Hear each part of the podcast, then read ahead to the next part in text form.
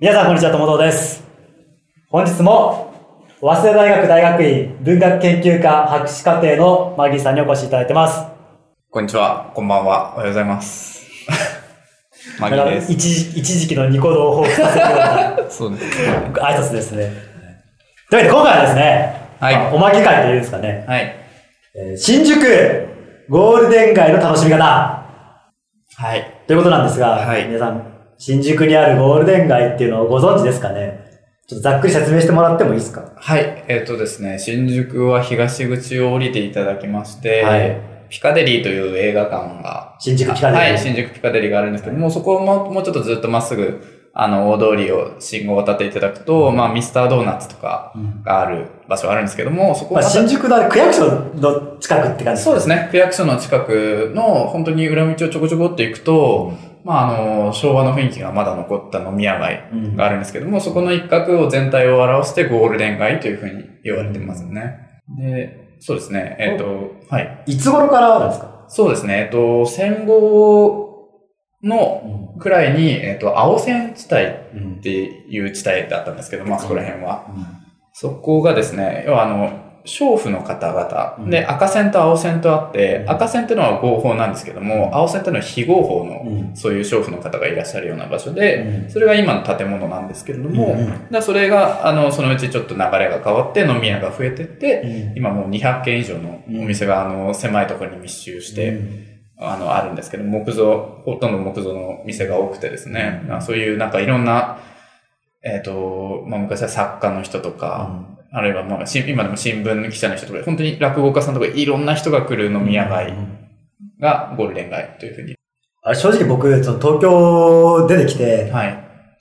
ずっと知らなかったんですよ。はい。そういうものがあるっていうことする。はい。で、まあ東京住んでもう10年以上ですけど、うん先日初めてはい。行きまして、あの、噂には聞いてたんですけど、本当すごいですね。どうでした？か？雰囲気が、はい。まあ、チープな表現ですけど、はい。タイムスリップしたようなというんですかね。うんうん。平成の世、まあ、平成の世ももう終わっちゃいますけど、平成の世にこんなところがあるのかああ、そうですよねという。ような感じですね。本当に皆さんの想像してる飲み屋とか全然イメージが違うかもしれない。もうカウンターだけで4席しかないとか。これは非常にその言葉で説明しづらいところなんですけど、変な文化というか、はい。ちょっと変わった文化形態を形成してませんか、あ、もうしてますね。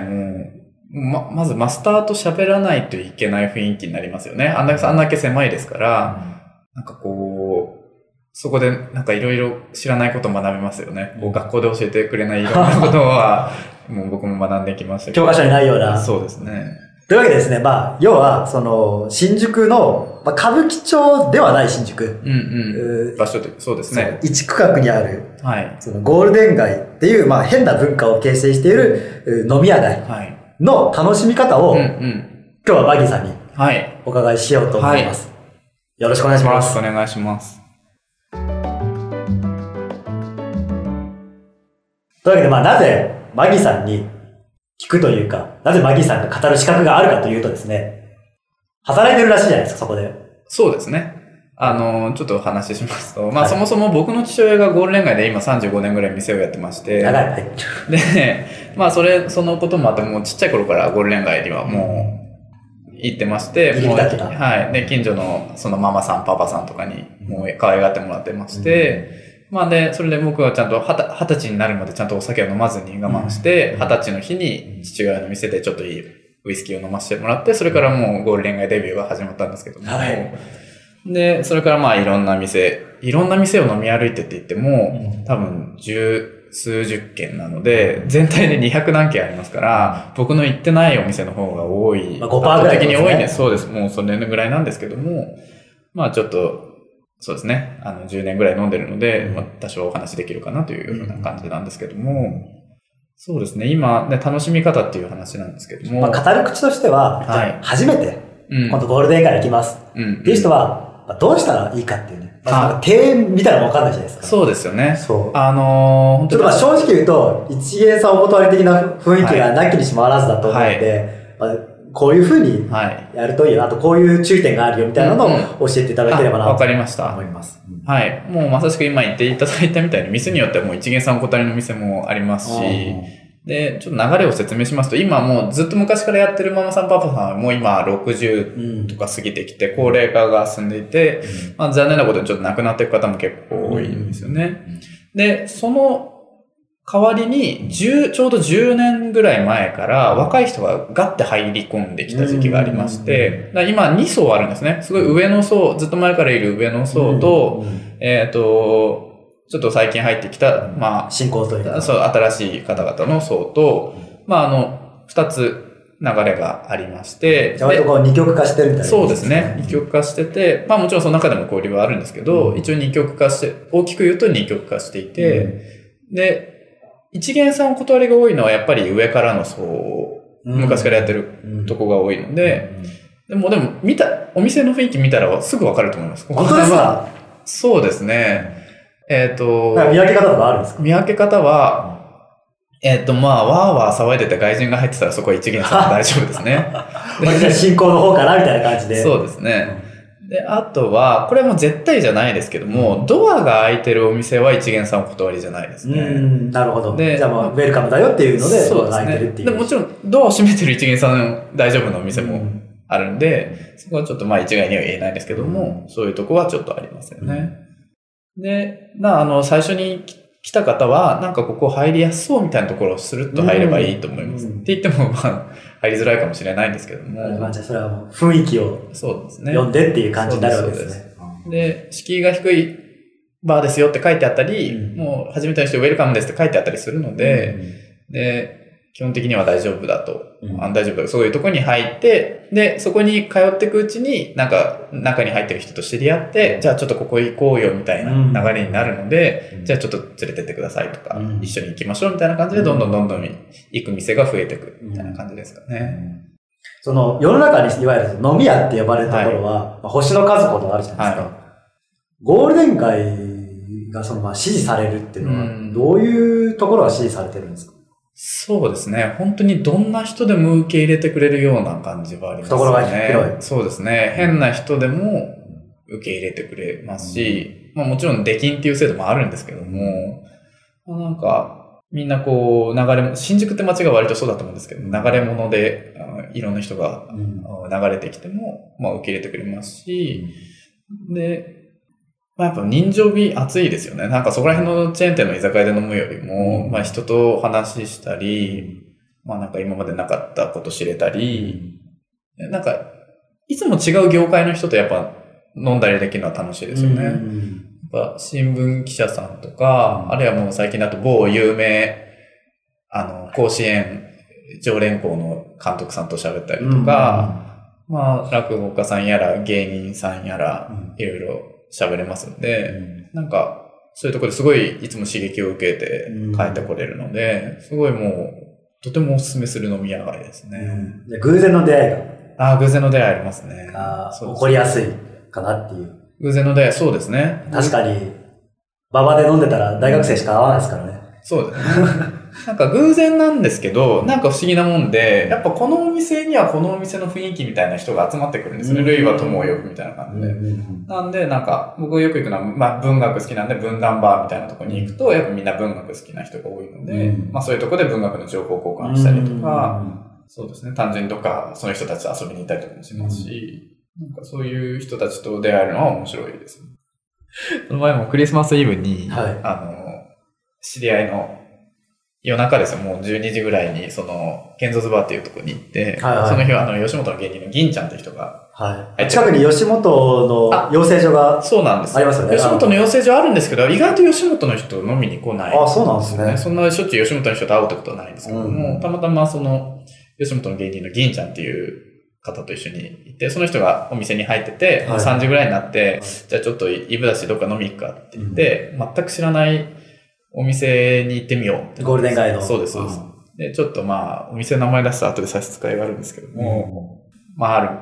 とある。お店に、とあるお店に行きまして、で、もう本当に知らなかったんで、うん。あの、ガチャって開けたら、まあ、あの、80歳ぐらいのおかまさんのお店で、えらいご高齢のおかまさんです。そうですね。で、お店にいらっしゃる方も、これからなんか、ホストクラブで働い働いている、えっ、と、まあ、女装してバイの方がいらっしゃって、その人と一緒にまあお話ししたりうん。するんですね。でもその人がもうカラオケ歌ったりして、すごい歌のうまい愛の賛歌とか歌ってくれたりして、うん。すごい良かったんですけども、まあで、あの、とある某有名プロ野球球団のあの人が実はああなのよとかいう話も聞いて、まあ別にそそんな暴露話好きなわけじゃないですからあれですけど、まあそういう話もしたりして、で、でもちょっと、お会計を見ると、これはゴールデン街で初めてなんですけど、あれこの値段高くないかみたいな。うんうんまあでも、まあ一応常識の範囲内、二人で1万2千円ぐらい。うん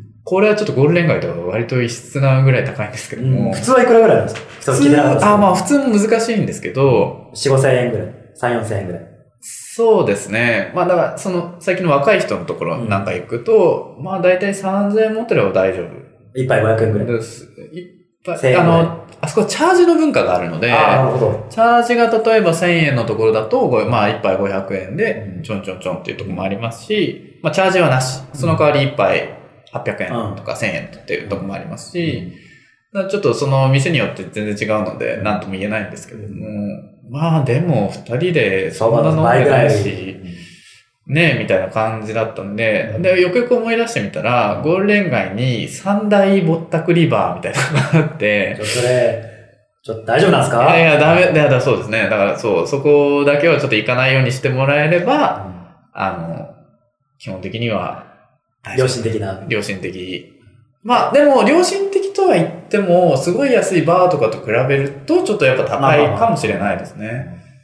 で、やっぱボトルの文化があるので、やっぱボトル入れてると安いっていう感じですね。ボトルは1杯5000円、3500円から5000円、あるいはまあ高いお店だともっとしますけども、まあ1万円ぐらいするとこもありますし、うんまあそれはちょっと本当にお店の雰囲気によってっていうか。そのゴールデン街の入り口へ入ると、はい。看板が黄色い看板っていうんですかね。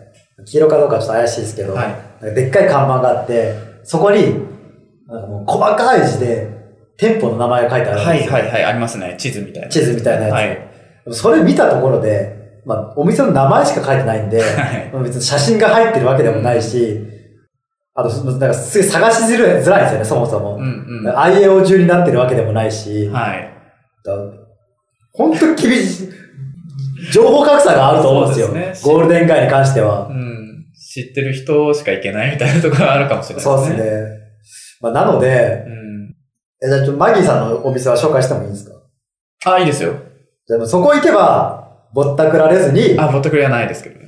あの、マイルドな、あ、でも、僕の父親もなんか初めての人来ると、ん？なんだこの人はみたいな顔するんで。やばいじゃないですか そうですね。僕のマギーさんの話を聞きましたとか一言言えば、あーってなってくれるので。息子さんのお話を聞きましたみたいな。そうねそういうのを一言言ってくれば、それで行きましょう。はい、アドマチオみたいな感じで 言ってくれれば大丈夫でで、行けば大丈夫ってす。はい、ことですね。そうです。あの、V っていうお店で、V ゴールデン街一番街、はい。あ明るい花園一番街っていうところにあるんですけども、は表記は、表記は BUOY って、B-U-O-Y。英語で書いていて、で、浮き輪っていう意味なんですけども、うん浮き。ああ、はいあれですね、あの、釣りとかに使う。あ、そうです、そうです。V の V そうですね。。そうです。その V っていう意味なので、もし見つけられたら来てください。ある、200個もある中から探せるかな。そうなんですよね。そう。まあ、ぜひ探してみて、うん。まあ、ゴールデン街デビューをはい。してもいいんじゃないかなって感じですかね。そうですかね。休みの日とかあるんですか？あ、日曜祝日。月曜じゃあ、はいね月曜から土曜の間で。はい。お店何人ぐらい入るんですか、7人くらいですかね。あ結構入りますね。そうですね。ぎゅうぎゅう詰めで7人。おすすめのドリンクあります？おすすめドリンク？あ、もううちはもう何も言わないと水割りが勝手に出てくるんで。あれ、僕、酒飲みじゃないと分かるんですけど、な水割りって何の水あー、ごめんですかなさい。ウイスキーの水割りです。そうです。なるほど。がデフォルトでありますよと。はい、そうですね。一個だけちょっと僕の最近の楽しみ方。あいいですか？はあの、さっき青線地帯っていう話をしたんですけど。あの、非合法な売春宿というか、消費宿。そうなんです。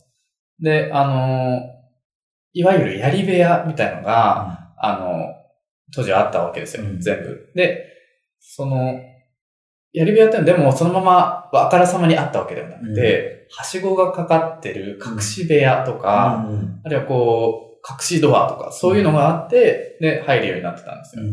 で、えっ、と、あそこら辺の面白いところは、窓を開けると、全部のお店が繋がってるんですよ。こう、屋根伝いに。ああ。なので、はいはい警察が来たぞってなったら、その窓をガラッて開けて、屋根伝いにファーって逃げて、で、事なきを得るみたいなのがあったんですよ、ね。はいはなんで、そういう構造を見ながら飲んでるとすごい面白いんですい。よ。なるほど。だあこのお店、2階のお店とか3階のお店は、あこれはここがその、いわゆる隠し部屋だったんだな、みたいな、通路はどこだろうとか探しながら見ると、すごい面白い、この当時、青線の時代の名残があるんだなと思って、すごいそれが、ちょっと今僕、2階のお店とかに行った時にすごい探しながら飲んだりしてますね。ちょっと当時のことをこう想起しながらっていう感じですそうね。そう青線、赤線の違いとかって見分け方とかあるんですか？あ、な、もう地域じゃない？もう国が認めてるか認めてないか。ここからここまでみたいな感だじで。と思います。はい。というわけで、ねあの新宿に実はゴールデン街という、まあ、変な文化を持つう飲み屋街がありますよと。なんでそこ、200分の3とはいえ、まあ、ぼったくりもあるの特で、にはちょっと気をつけてくださいね。まあ、ぼゴールデン街デビューしたいけど、ぼったくりには会いたくないなということは、ぜひ、マギさんの、おお父さんがやってるはい。はい、そうですね。そしたら、あの、具体的にどこが、あの、ぼったくりかお教えしますんで。いてみてください。あの、そのマスターには、マギーさんっていう表記で通じるんですか？かります。通じます、通じます。ということなんで、はい。ぜひ、デビューしてはい。みてください。はい。というわけで、本日もありがとうございました。はい、ありがとうございました。